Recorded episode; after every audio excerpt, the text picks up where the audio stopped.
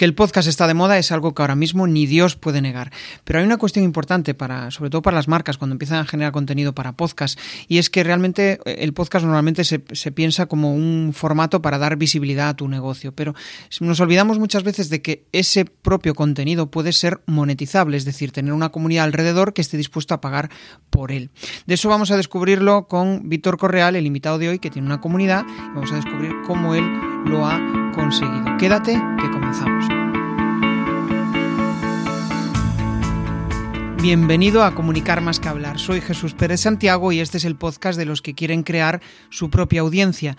A través de mi lista en jesusperezsantiago.com barra secretos, de forma periódica comparto contigo análisis de los mejores podcasters y también sus secretos para alcanzar a millones de oyentes.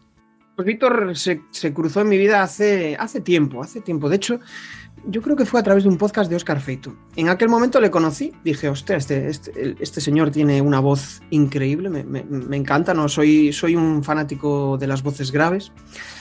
Eh, precisamente debe ser porque yo no tengo una voz grave, entonces pues eh, siempre me causa admiración esa, ese tipo de voces. Y dije yo, hostia, qué tío más interesante, tiene aquí el Netflix de los documentales, tiene Guy Doc. Y eso me hizo pues, investigar un poco sobre, sobre cómo hacía las cosas, ¿no? Y curiosamente al final acabé dentro de su comunidad, en No es asunto vuestro.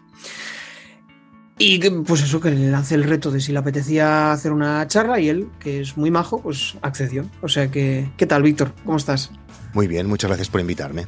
Genial. Bueno, pues... ¿Así que me entrevistó Oscar Feito? Sí. ¿O él habló de mí?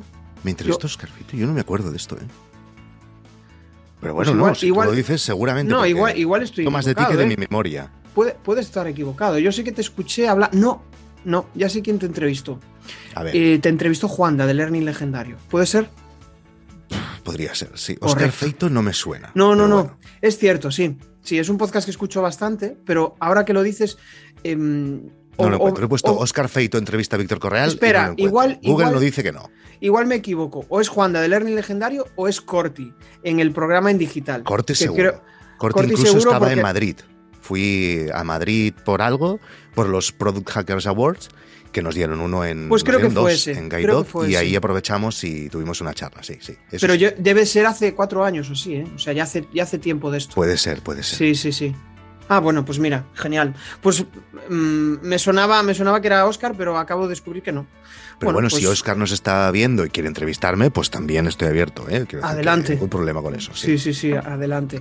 Bueno, al final, ¿cómo es este podcast? La naturalidad eh, que fluya, yo quiero que sea un café, un cafecito que nos montamos entre los dos. Pero ahí pero... detrás tienes mate, ¿no? ¿Es eso? ¿Eso es mate lo que tienes detrás? Eh, no, no. Ah, ¿Y esa pajita qué es? Tienes una taza como eso, de eso... bronce. Eso es... Y con una paja de metálica también. Sí, ¿Eso correcto. qué es? Correcto, pues, pues, es un fondo. Es un fondo y no. no si ah, no me jodas. Sí, sí, sí, es un fondo. Ah, no... vale, vale, vale. O sea, estás en una. Te he engañado. Me has Te he engañado, engañado muchísimo. Digo, mira qué bien lo tiene puesto, tiene incluso el mate ahí. Digo, Sí, joder, sí, por sí. el acento yo diría que no debería beber mate, pero no, no, claro, es que es un fondo. Vale, No. vale. Pues me has engañado. en- Pues lo mío no es un fondo, ¿eh? Lo mío es de verdad. Aquí en Galicia no, mate no, no, no es muy. Y yo soy muy de dulce, o sea que. Em, oye, Víctor, mm, Venga. para entrar un poco en, en cuestión, ¿no? Y, y para conocerte un poco más, Mm. em, ¿qué ha pasado? ¿Qué ha sucedido para que estés haciendo lo que estás haciendo ahora? Uf, Modo cosas, ¿eh? resumen, que a ti, yo sé que a ti te gusta mucho eso de condensar información en, en muy poco espacio, o sea que esa capacidad de síntesis, vamos a, voy a, hoy voy a sacarle partido. Yo soy de formación periodista. Toda mi vida he trabajado en la radio y en la televisión. Acabé fundando una productora.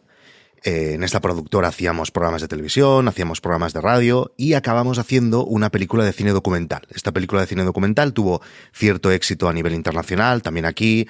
Nos nominaron al Goya, ganamos un Gaudí, ganamos el ITFA de Ámsterdam, que es el premio de cine documental más importante del mundo. Y por aquella época tuve que ir con esta película de festival en festival, pues eh, promocionando la película y haciendo charlas, etcétera.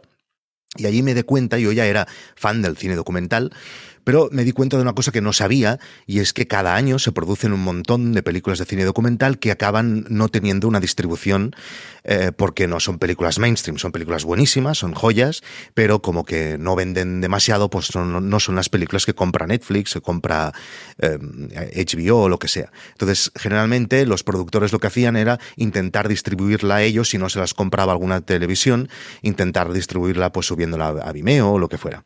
Entonces ahí pensé que tal vez sería una buena idea eh, que existiera una plataforma de cine documental en streaming, o sea, un Netflix, pero solo de cine documental. Cine documental me refiero no a las películas del tigre de la sabana, no sé si en la sabana hay tigres, pero ya me entendéis, o sea, no cine documental divulgativo, sino películas con historias que explican historias de gente, bueno, de diversos tipos, pero no son de enseñanza, ¿no? No te explican el origen del universo. Y entonces comencé a investigar sobre el tema, vi que no existía nada similar y primero comenzó por un side project y luego, ahora ya han pasado seis años y ahora se ha acabado convirtiendo en una plataforma yo diría que es la mejor plataforma de cine documental del mundo. Tenemos audiencia en todo el mundo, sobre todo en Estados Unidos, en Canadá, en el norte de Europa, en Australia, etcétera. Y entonces, ¿qué ha pasado? Cuando me decías, ¿y por qué estás haciendo lo que estás haciendo? Pues porque, claro, yo siempre había sido una persona de creativa, por decirlo así, que yo hacía pues eh, guiones para la radio y hacía programas y pensaba ideas, etcétera, y me encontré dirigiendo una empresa que al fin y al cabo es una empresa de contenidos, pero acaba siendo una empresa tecnológica, haciendo de gestor de una empresa y me faltaba eh, crear algo. Y por eso se me ocurrió hacer No es asunto vuestro, que es un podcast en el que explico la, mm, cómo lancé precisamente este proyecto de Guide Dog desde el inicio y cada semana iba explicando mm, pues, con las cosas que me pasaban, cómo contactaba con los developers, eh, bueno, todo, todo, todo lo de Guide Dog. Entonces, Guide Dog se ha acabado convirtiendo en un proyecto al que casi le dedico más horas que a Guide Dog. De hecho, creo que le dedico más horas que a Guide Dog. Y es un proyecto en el que hablamos de emprendimiento y, aparte de ser un podcast, tiene una parte premium y tiene pues, muchísimos contenidos. Tú, si estás dentro de la suscripción, ya lo sabrás. Y es lo que, la verdad, es el, en lo que me lo paso, me lo paso bien, porque Guide Dog ya casi va solo. No va solo, o sea, quiero decir que no va, va sin mí, no va solo, va con mucha gente, ¿no? Pero sin mí. Eso mola, ¿eh? eso de que vaya solo, supongo que mola, ¿no? O, es una sensación extraña para ti, tú que te gusta pues esa parte más creativa.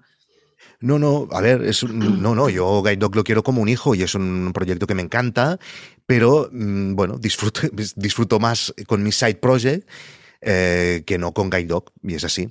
Y entonces, como que también estoy muy interesado en los negocios, mi batalla, por decirlo así, de los últimos años ha sido convertir eh, esto que para mí era un side project, que era un hobby, en un negocio y experimentar cómo convertir. Y además hemos pillado como si dijéramos la ola de la creación de contenidos y experimentar a cómo convertir una cosa que era que antes, si me lo hubieran dicho hace cinco años, que podríamos eh, monetizar un podcast, pues les hubiera dicho que estaban locos. Y experimentar con esto y, eh, hacer crecer en este aspecto a nivel de negocio un proyecto como que es un podcast, como no es asunto vuestro, pues es lo que me tiene entretenido ahora mismo. Y de momento, eh, pues eh, a ver, evidentemente hay mucho recorrido por hacer, pero lo que está facturando el podcast, pues me tiene alucinado, la verdad. Sí, sí, sí. De hecho, hay un, vídeo que publicaste hace poco, uno que hablaba sobre cómo lo, que ganabas con el podcast. Creo que hay dos, hay dos vídeos, pero el más reciente Mm. Eh, habla sobre los, ingresos sobre el podcast. O sea que los, más curiosos podéis pasaros por, por el YouTube o por el podcast de No es Asunto Vuestro y, podéis consultarlo. Oye, que, hablas de, que al final em, tienes esa necesidad de divulgar contenido. ¿Por qué? ¿De dónde surge eso? necesidad de divulgar contenido, no sé. Tengo necesidad de compartir mi experiencia. Y a mí lo que me gusta cuando disfruto es cuando estoy delante de una cámara o delante de un micro explicando una historia, etc. Entonces, yo creo que podría hacer algún otro tipo de contenido, pero como me ha enganchado explicando la evolución de la startup, etcétera, estoy haciendo esto. También tengo un canal de tecnología que se llama Nordic Wire, en el que con un compañero, con Guillem Santapau, ahí hablamos de cosas totalmente distintas, de, pues hacemos reviews de, gadgets, cosas así. A mí lo que me gusta es, eh, pues crear contenido y hacerlo después de haber estado muchos años en eh, la radio tradicional, en, los medios tradicionales, experimentar en los medios que ahora tenemos, esto es lo que realmente me hace disfrutar. O sea, te atrae la idea de, de poder hacerlo, o sea, de poder hacer tuyo algo que mm, probablemente igual podrías compartir con, con, gente de tu alrededor, pero que de esta forma mm. puedes llegar a más gente, ¿no? Por decirlo de alguna manera. Puede ser. Sí, o sea, sí, yo me he dado cuenta con los años que, que lo que estoy haciendo a mucha gente le interesa. Entonces, casi ha sido, por decirlo así, la audiencia la que me ha empujado a seguir haciendo esto. Cuando veías que tenía cierto interés lo que estaba explicando, yo creo que no es asunto vuestro en su época, que ya yo creo que hace ya seis años que lo lancé, fue un boom y tuvo muchísimas descargas cuando no había tantas descargas y em, yo cada semana recibía y recibo aún montón de correos de gente pues que le gusta lo que hago o que le ayuda las experiencias que comparto, le ayuda en sus emprendimientos, etcétera. Y ahora no es asunto vuestro, es precisamente esto, ¿no? Es un sitio donde muchos creadores, muchos eh, emprendedores compartimos nuestro proyecto y entre unos y los otros nos ayudamos dentro de nuestra comunidad y también escuchando las experiencias en formato podcast o vídeo dentro de la parte premium de nuestro asunto vuestro. Genial. Oye, eh, que mm, se me quedó en la mente la palabra side project. Em, entiendo que habrá parte de la audiencia que no entienda bien eh, lo que significa. Si tuvieras que decirlo ahí en una frase, algo muy resumido, ¿qué, es un side project? es un proyecto lateral. Es un proyecto ah, lateral, un proyecto añadido a tu proyecto principal.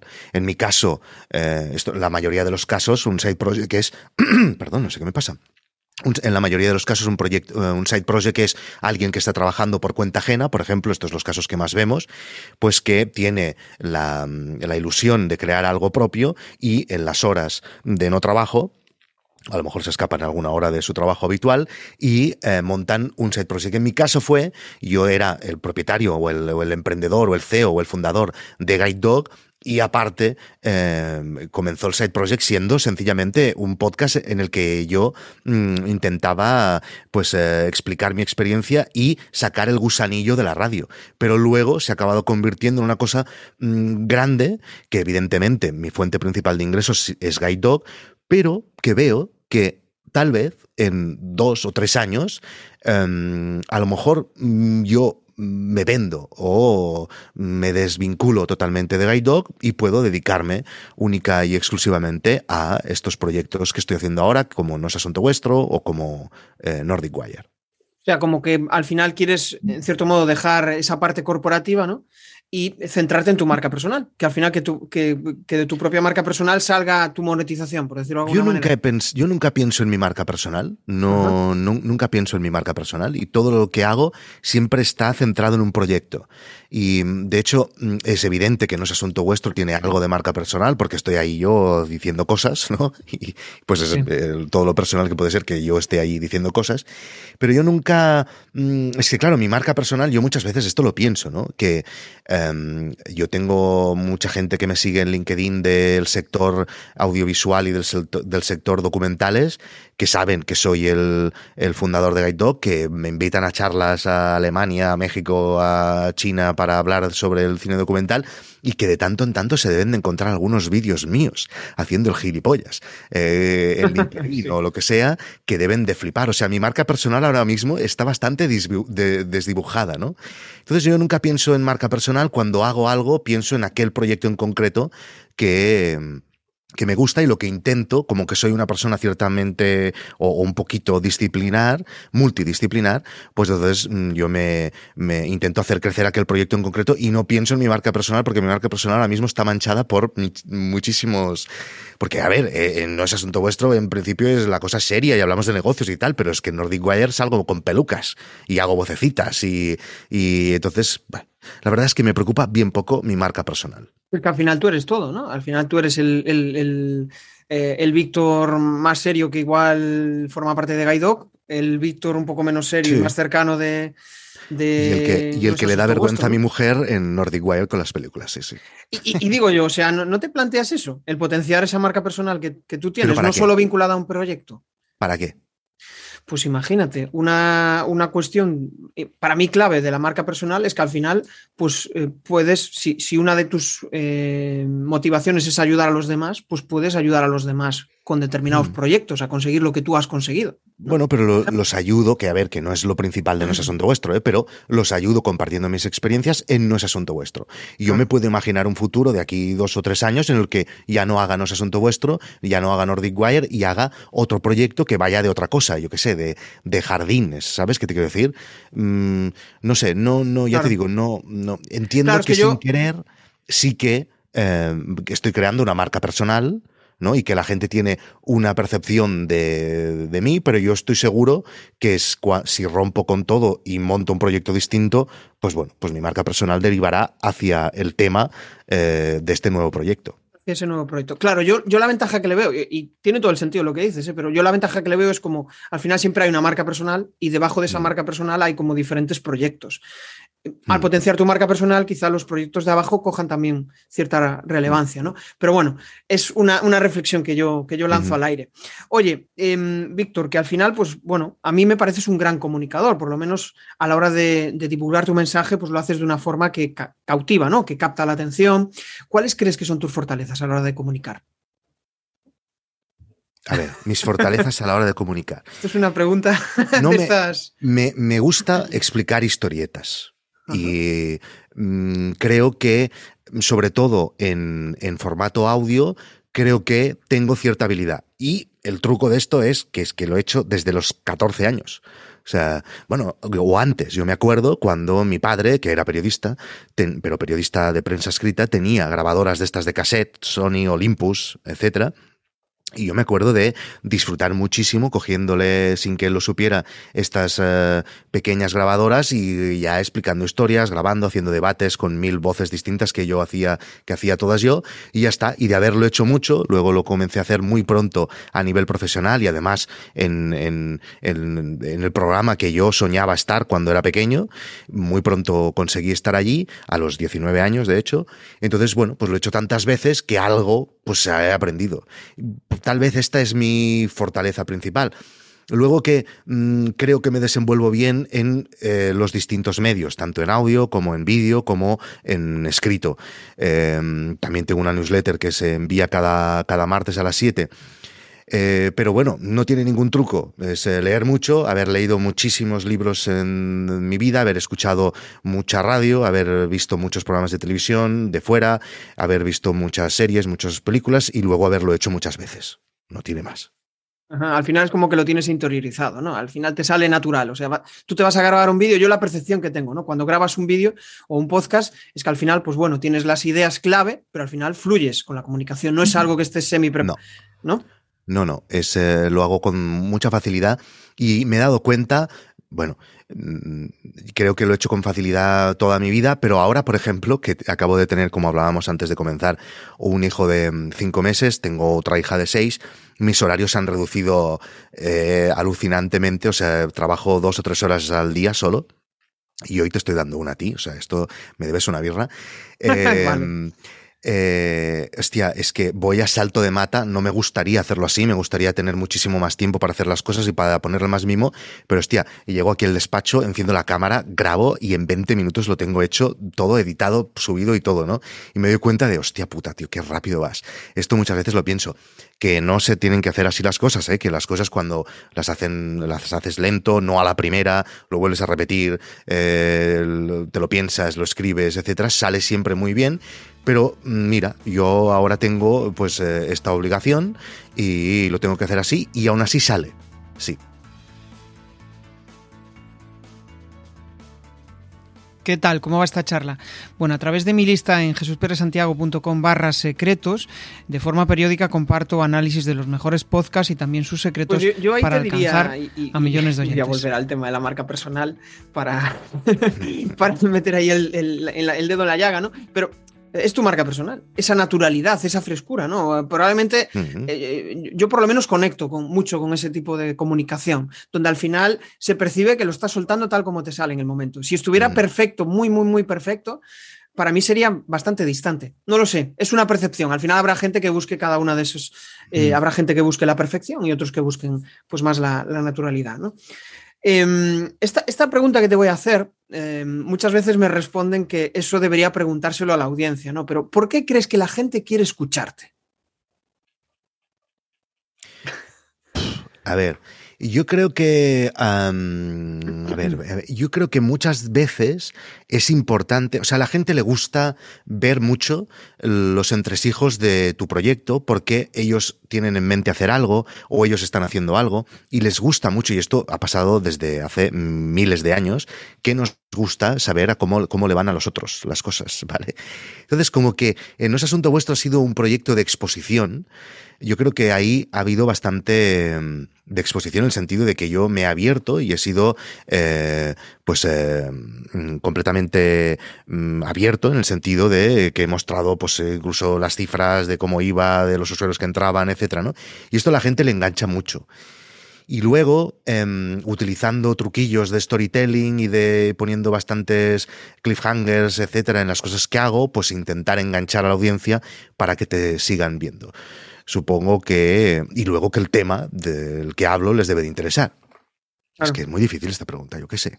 es, fastidiada, sí, lo sé, lo sé. Por eso te decía, ya te ponía la coletilla. Pero, ostras, yo, yo me estoy quedando con varias cuestiones, ¿no? Que al final eh, me gusta ir recopilando un poco sobre lo, que acabamos de decir, ¿no? Mm. Y, quizá me, hasta ahora me quedaría con, con, esa capacidad que tienes de, oye, interiorizar ideas, preguntar a, tu audiencia y decir, pues vale, si les interesa este tema, voy a hablar de este tema y voy a aprovechar el tiempo al máximo. Pero yo generalmente hablo siempre de las cosas que me interesan a mí. ¿eh? O sea, ah. cuando yo, por ejemplo, y además es que yo voy a salto de mata, como te he dicho, eh, no tengo 30 episodios grabados como tú, y, yo, por ejemplo, este viernes sale un episodio en abierto en YouTube y, en, y yo no sé de qué voy a hablar. Pero sé que en el momento que llegue ese momento, que no sé cuándo es, porque mm. en algún momento tendré que pensarlo, estamos a martes, ¿no?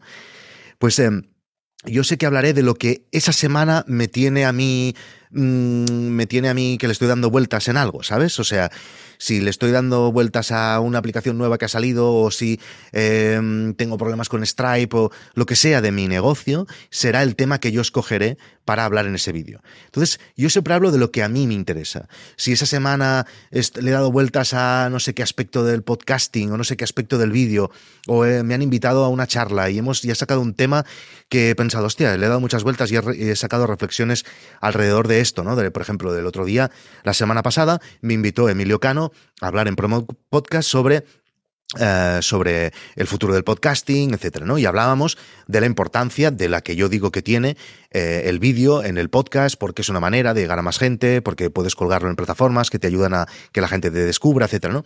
Pues ahí pues sale esto y entonces mm, eso es lo que me tiene motivado esa semana y es de lo que haré el vídeo del viernes, ¿vale? Y en Nordic Wire pasa igual, es cuando me compro algo que, que, tengo ganas de explicar, eh, o sea, todo va así, ¿no? De cosas que yo hago, que, que, esa semana es la cosa que a mí me tiene centrado, es, la, es la, lo que yo compartiré en mis contenidos. Generalmente va así.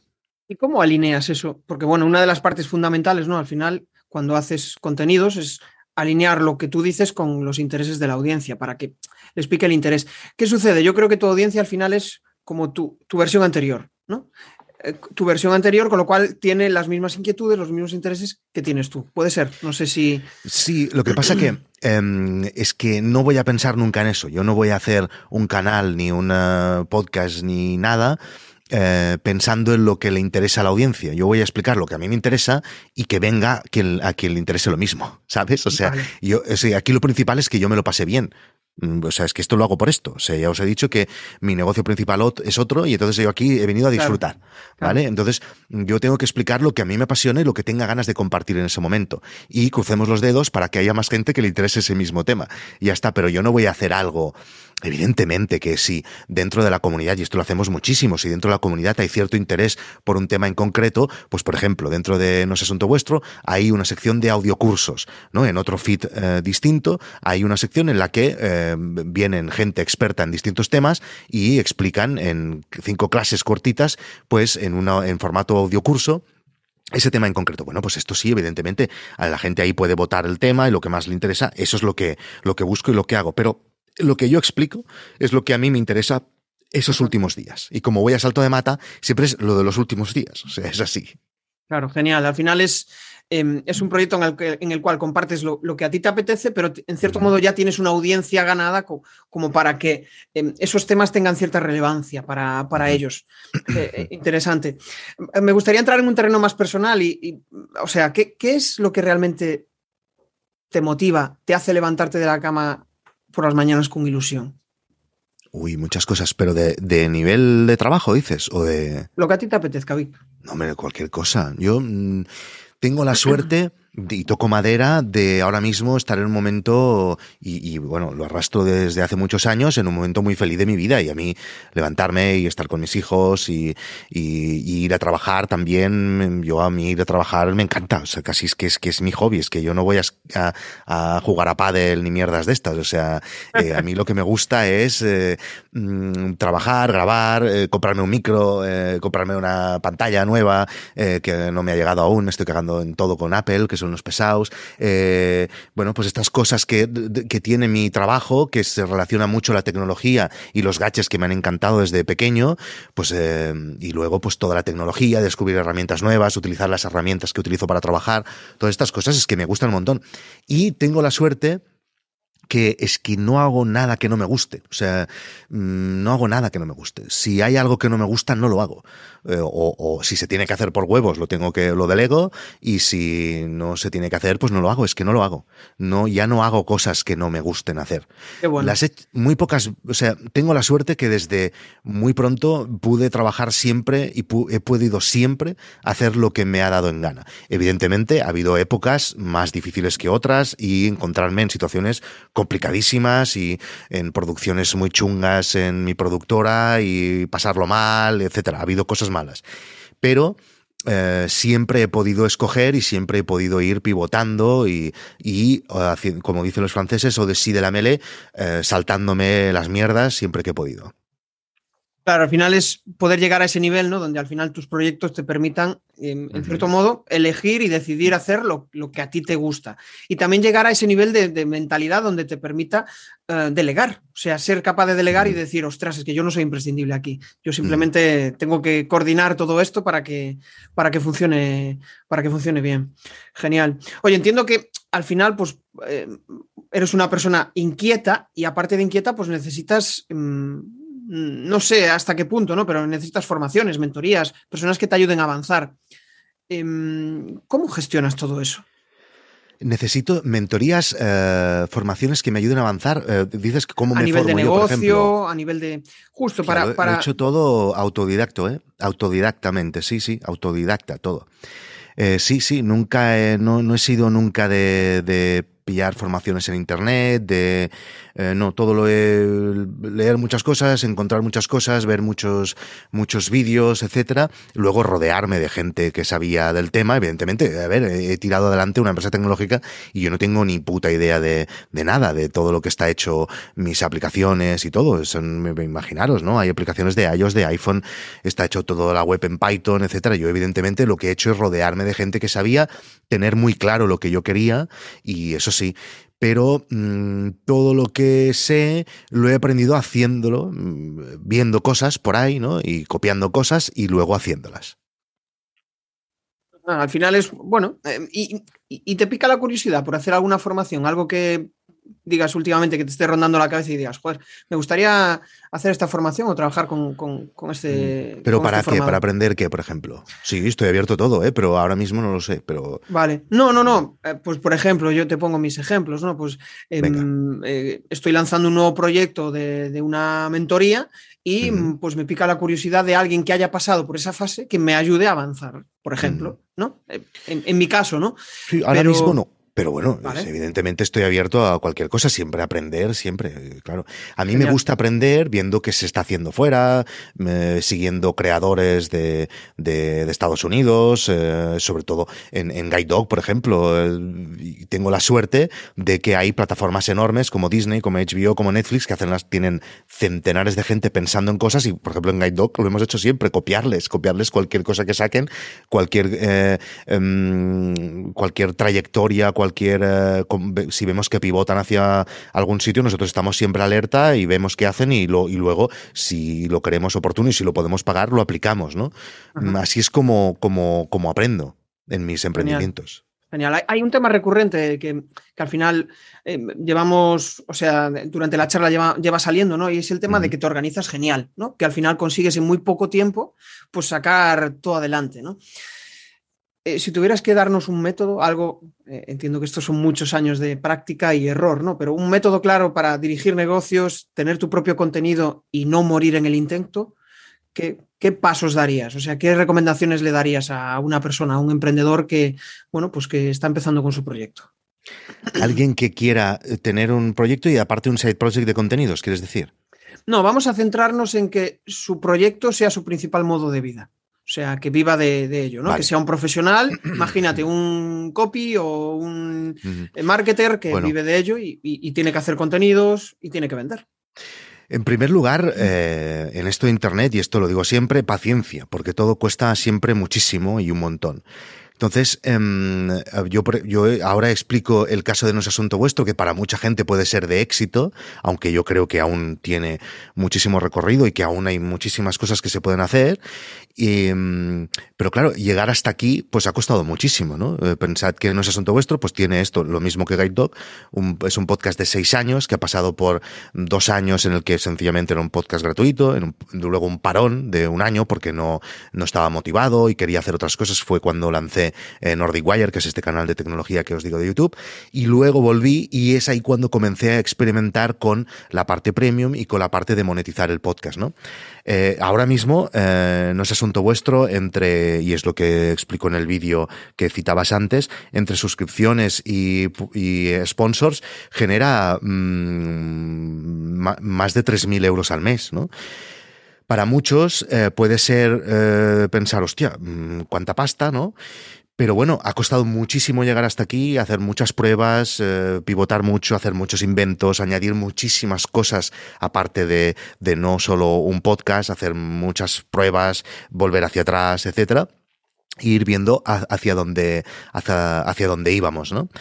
Eh, entonces, mm, lo primero, yo, yo no conozco a nadie que haya lanzado un proyecto y que, bueno, aparte de los que hacen rondas de inversión y les dan el primer día con un PDF, pues 20 millones de euros, aparte de estos, em, yo no conozco a nadie que haya lanzado un proyecto y que en, poco, en pocos años mm, o, en pocos meses le haya ido bien, ¿no? Sí que es verdad que muchas veces tenemos la percepción de que esto es así porque escuchamos siempre el final de la historia. Cuando a alguien le entrevistan, cuando alguien explica su proyecto, Mm, te explica como lo último, pero es que a lo mejor lleva ocho años con eso. Y, es como ahora, ¿no? Esto, yo he dado aquí una cifra de 3.000 euros, parece muchísimo. Claro, pero es que esto lo hemos conseguido hace muy poco, ¿sabes? O sea, eh, antes eh, llevábamos muchísimos años sin generar, porque además es que no lo buscaba, ¿no? Paciencia mucha paciencia y eh, se tiene que ser mm, muy constante, muy constante. Porque, por ejemplo, estamos hablando de esto y como parece que, no es asunto vuestro, bueno, que es la hostia, que tiene millones de visualizaciones, pero no. O sea, no es asunto vuestro, tiene 8.000 eh, eh, escuchas de podcast en, en, abierto. Tengo un canal de YouTube que hace pocos meses que lo lancé que tiene 1.600 suscripciones, o sea que no es nada. Em, entonces, eh, una newsletter que tiene mil y pico, y luego sí que de suscriptores eh, de pago, pues hay casi 400, ¿no? Pero que estamos hablando de un proyecto muy pequeño, muy pequeño comparado con las cosas que hay por ahí, pero que haciendo bien las cosas y pivotando mucho y haciendo muchas pruebas, he conseguido que ahora mismo esté generando este dinero que a mí me explota la cabeza, porque me parece una burrada, ¿no? Eh, el Nordic Wire, pues más de lo mismo. Es un proyecto que llevamos ya cinco años haciéndolo, o cuatro y pico, que también eh, llevamos colgando vídeos cada semana desde hace cinco años. Y bueno, pues tenemos 30.000 suscriptores en YouTube. ¿Parecerá más o menos? Pues a, mí me parece poco, la verdad. Pero también es un proyecto que hemos abierto una empresa que está facturando también mucha pasta, con eh, marcas, con lo que viene de YouTube, con afiliados, etcétera, ¿no? Pero que todo cuesta mucho y que tienen que tener mucha paciencia y sobre todo, y esto se dice siempre, pero que hagan algo que le guste y que disfrute haciéndolo, porque si lo hace por la pasta, se van a cansar enseguida. No sé si eso ha respondido a tu pregunta. Sí, sí, sí. Em, em, de hecho, estoy pensando en varias de las cosas que has dicho, ¿no? Yo creo que al final, cuando haces las cosas por pasta, em, bueno, igual consigues resultados, pero es como que falta el propósito, ¿no? Pero muchas veces puedes tener el propósito pero si no consigues pasta, tampoco consigues darle continuidad, ¿no? Como lo que decías tú de no es asunto vuestro, que al final lo mm. dejaste y, porque igual había perdido el sentido. Yo creo que a veces es fundamental monetizar, ¿no? Porque igual para que un proyecto... ¿Tú qué opinas de, eso? Sí, sí, sí. Pero yo, sí, hombre, a ver, monetizar es un premio. O sea, tú cuando haces contenidos tienes muchos premios. Yo he tenido muchísimos premios, mails increíbles de gente que, que acababa de escuchar no sé qué y que me enviaba un mail que decía, hostia, qué fuerte, qué bueno, tal. Gente que se ha animado a emprender o que ha dejado su trabajo, cosas como feedback a algo que tú has hecho. Luego, comentarios en YouTube de, de gente que está ahí, o, o, esto que nos pasa en Nordic Wire, ¿no? Que cada sábado hay miles de personas que desayunan viendo lo que hacemos, ¿no? Eh, esto es brutal, ¿no? Es una recompensa espectacular. Eh, y luego está la recompensa de el, dinero que eso genera. Y yo creo que esto lo llevamos en los genes, ¿no? De, de que toda la vida hemos hecho cosas a cambio de, de dinero. Entonces, este es como si, si, nos lo imaginásemos como si fuera un juego, un videojuego, ¿no? Esta recompensa, pues te da algo, te, yo qué sé, no sé, a nivel químico que coño pasa en nuestro cerebro, que te, te, te, te, te hace sentir bien, ¿no? Entonces, mm, sí, lo que pasa que yo ya he visto muchísimos proyectos en Internet, de muchísima gente que hace muchas cosas, que las hace muy bien, pero cuesta muchísimo llegar hasta ahí. Entonces, primero tienes que hacerlo por amor al arte y tienes que hacerlo eh, porque el simple hecho de hacerlo y el simple hecho de que algún día alguien te diga que lo que haces está bien, ya te, suponga una suficiente recompensa. ¿no?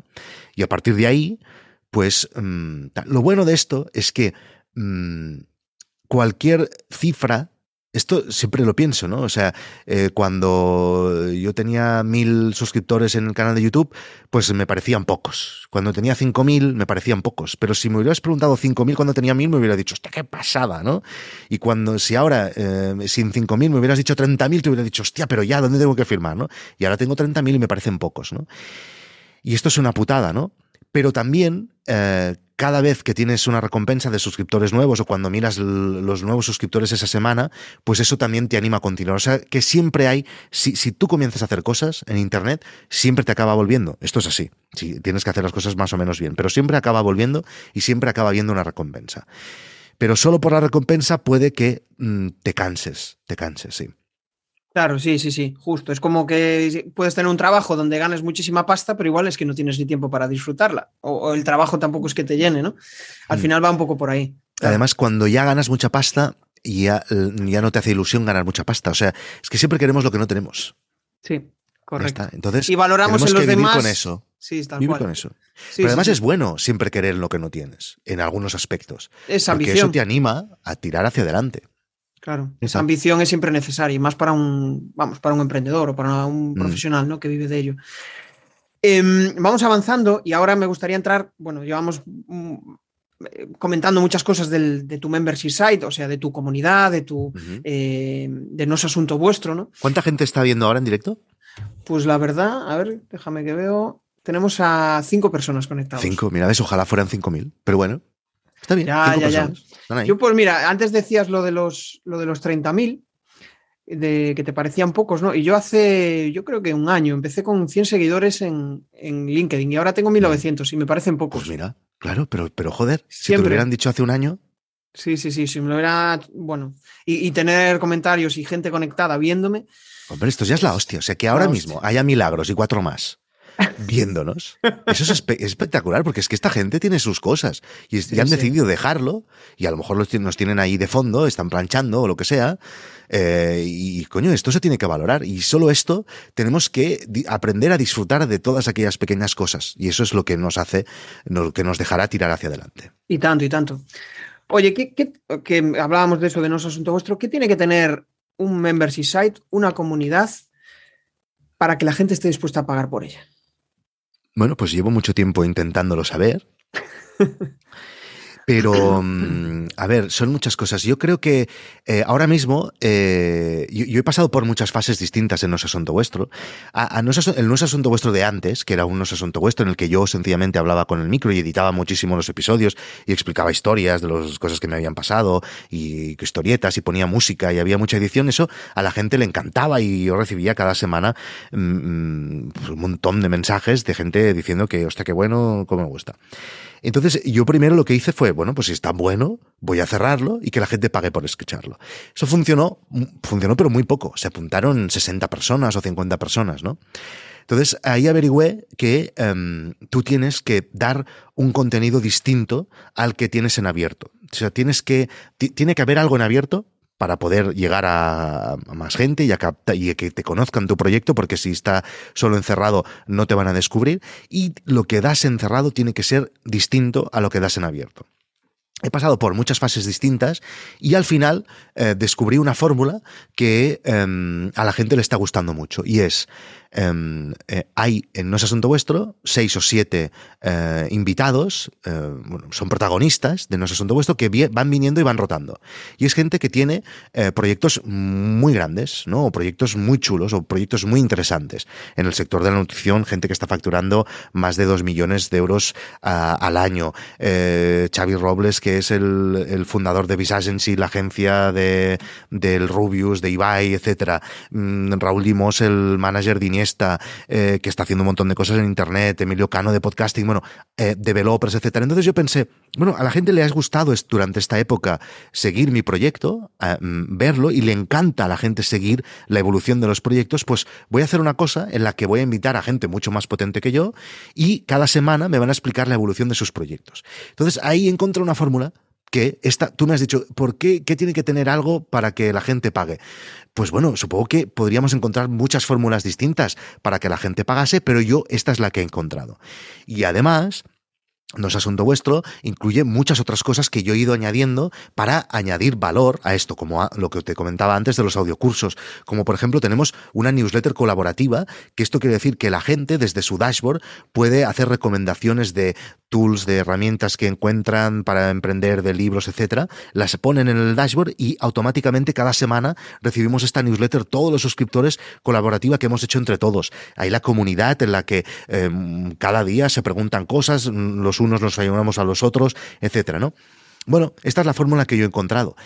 Ahora con todo lo que he aprendido, podría crear un asunto vuestro completamente distinto que creo que también eh, llamaría la atención de la gente por la cual tal. Pues bueno, yo creo que ahora tengo más pistas para hacerlo, ¿no? ¿Y cómo he llegado hasta aquí? Pues haciendo pruebas, eh, cagándola, viendo el feedback de la gente, de la audiencia y moviéndome hasta donde estoy. Y esto ahora está funcionando, pero nunca paro de hacer cosas distintas.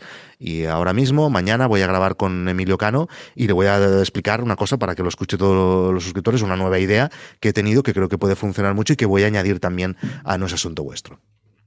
¿Y cómo sabes que vas por el buen camino, Víctor? Porque al final haces muchas cosas. Voy por el mal camino.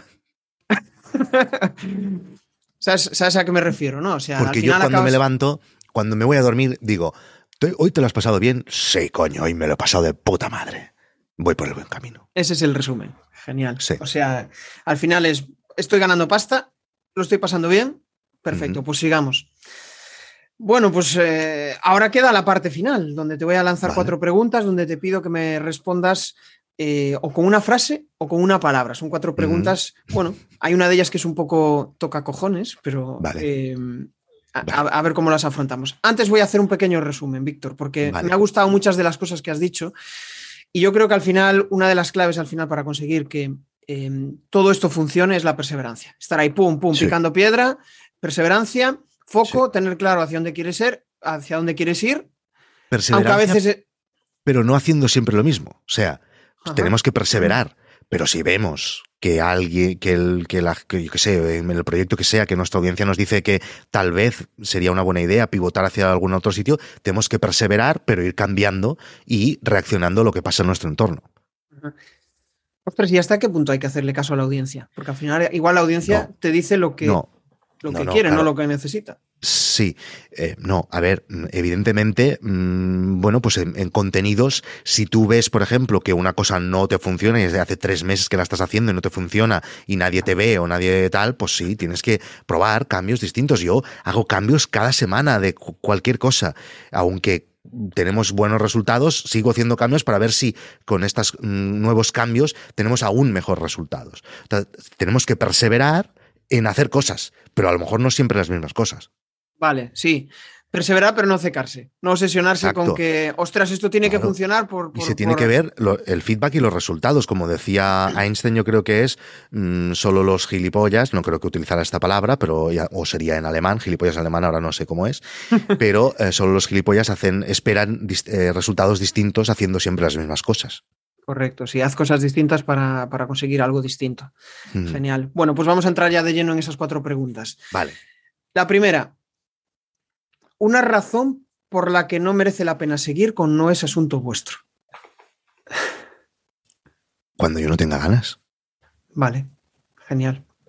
¿Cuál crees que es el mayor bloqueo a nivel de mentalidad para un emprendedor? El mayor bloqueo a nivel de mentalidad para un emprendedor. Hombre, cuando no tienes resultados, eso es una mierda. Eso es una mierda. Y yo eso es una frase, ¿no? Solo me has dicho, bueno, pues es una frase sin puntos. Imagínate que no hay puntos, ¿vale? Lo voy a hacer todo seguido. Yo eso lo he vivido. Los dos primeros años de Guide fueron un desierto absoluto. O sea, no veía nada, no, no, o sea, no, no, no veíamos absolutamente ni la luz al final del túnel. Pero ¿qué pasa? Que estaba haciendo las mismas cosas. Y fue cambiar y comenzar a remontar. Sí que esto explico qué, hice o, o no, estamos en la sección de que Pues cuenta, cuenta, dale, dale, que me, No, muy fácil. Yo, yo pensé, em, yo pensé, bueno, en los documentales, en las películas, todo esto, la gente lo ve pues en, en, en, su, en la aplicación, ¿no? Y lo ve en la tele, y lo ve en los iPads, etcétera. Por lo tanto, tienes que hacer mm, aplicaciones de iPad, de iPhone, de Apple TV, etcétera. Entonces lanzamos así, solo con eso, y no teníamos web porque no podía gastarme para hacer una, una web y no se podían ver los documentales en la web porque pensé que la web no lo va a ver nadie. Pero claro, ese error, ¿cuál es? que la gente no nos descubría. Porque la gente mm, a lo mejor no ven las películas en la web, pero las buscan en la web. Entonces, eh, en el momento, estuvimos en un desierto absoluto cuando solo teníamos aplicaciones y en el momento en que hicimos la web y que todas las películas estaban en la web y ahora lo pienso y dices, pues madre mía, pero qué tonto que fuiste, ¿no? Y, seguro que todos los que nos están escuchando de la misma manera, digo, hostia, es evidente, ¿no? Bueno, pues yo no lo vi. Entonces fue a hacer la web y comenzar a crecer, a crecer, a crecer, porque la gente buscaba eh, los documentales en Google y eh, no estábamos en Google. Bueno, pues eh, sí, ¿cómo lo ves, no? Porque ¿dónde estaban los documentales? O sea, si no estaban, estaban en tu web. Es que no, había web, no había web. O sea, la web era solo bájate la app. ¿Me entiendes? Ah, no, se indexaba. Claro, no se indexaba de, ninguna manera. Entonces, todos los contenidos que poníamos, la gente no los descubría porque las eh, tiendas de Android y de, y de iPhone, etcétera, son una mierda. Entonces, no nos podían descubrir. Claro la gente ahora nos descubre a través de Google y luego se baja las apps y ven nuestros contenidos en, la tele o donde quieran, pero nos descubren por Google. Claro. Sí, sí, sí, todo, el sentido. Claro. Sí, sí, ahora sí, claro. Claro, no, y a, ver, si, si, eres Apple, te puedes permitir eh, lanzar solo la aplicación, porque seguramente tendrás la capacidad de dar visibilidad, pero cuando empiezas. Claro. Siguiente pregunta. Venga. Esta prometo responderla en una frase, a ver. ¿Qué va? Ah, em, al final, em, si lo que sueltas mola, me da igual. Un motivo por el que merezca la pena hacer contenidos, aun sabiendo que no vas a conseguir resultados a corto o medio plazo. No, no, claro. Medio me la respondiste, pero. Sí, es lo de siempre, ¿no? Si lo que decía antes, si tú es lo que te hace feliz y es lo que tú disfrutas haciéndolo, eh, es que claro, verdad que para mí es como lo que te decía antes, como ir a jugar a pádel. Hay gente que disfruta y no espera nada a cambio, que disfruta jugar y pasárselo bien con sus amigos o ir a hacer una cerveza con sus amigos, etcétera. No esperas nada a cambio. Si para ti compartir eh, o hacer un vídeo o hacer un podcast es eso, pues ya lo tienes todo ganado. Claro. Última pregunta un reto para este año? Para este año un reto a nivel laboral, un reto para este año. Mira, yo mm, ¿Otro hijo? No, lo que tú quieras. No, no, te iba a decir, te iba a decir, poder trabajar un poquito más sería mi reto.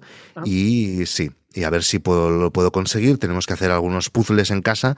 Esto para mí sería brutal, porque Ahora, el nivel de trabajo que estoy haciendo ahora, me imagino con un par de horitas más al día y hostia, tengo una ilusión y unas ganas alucinantes.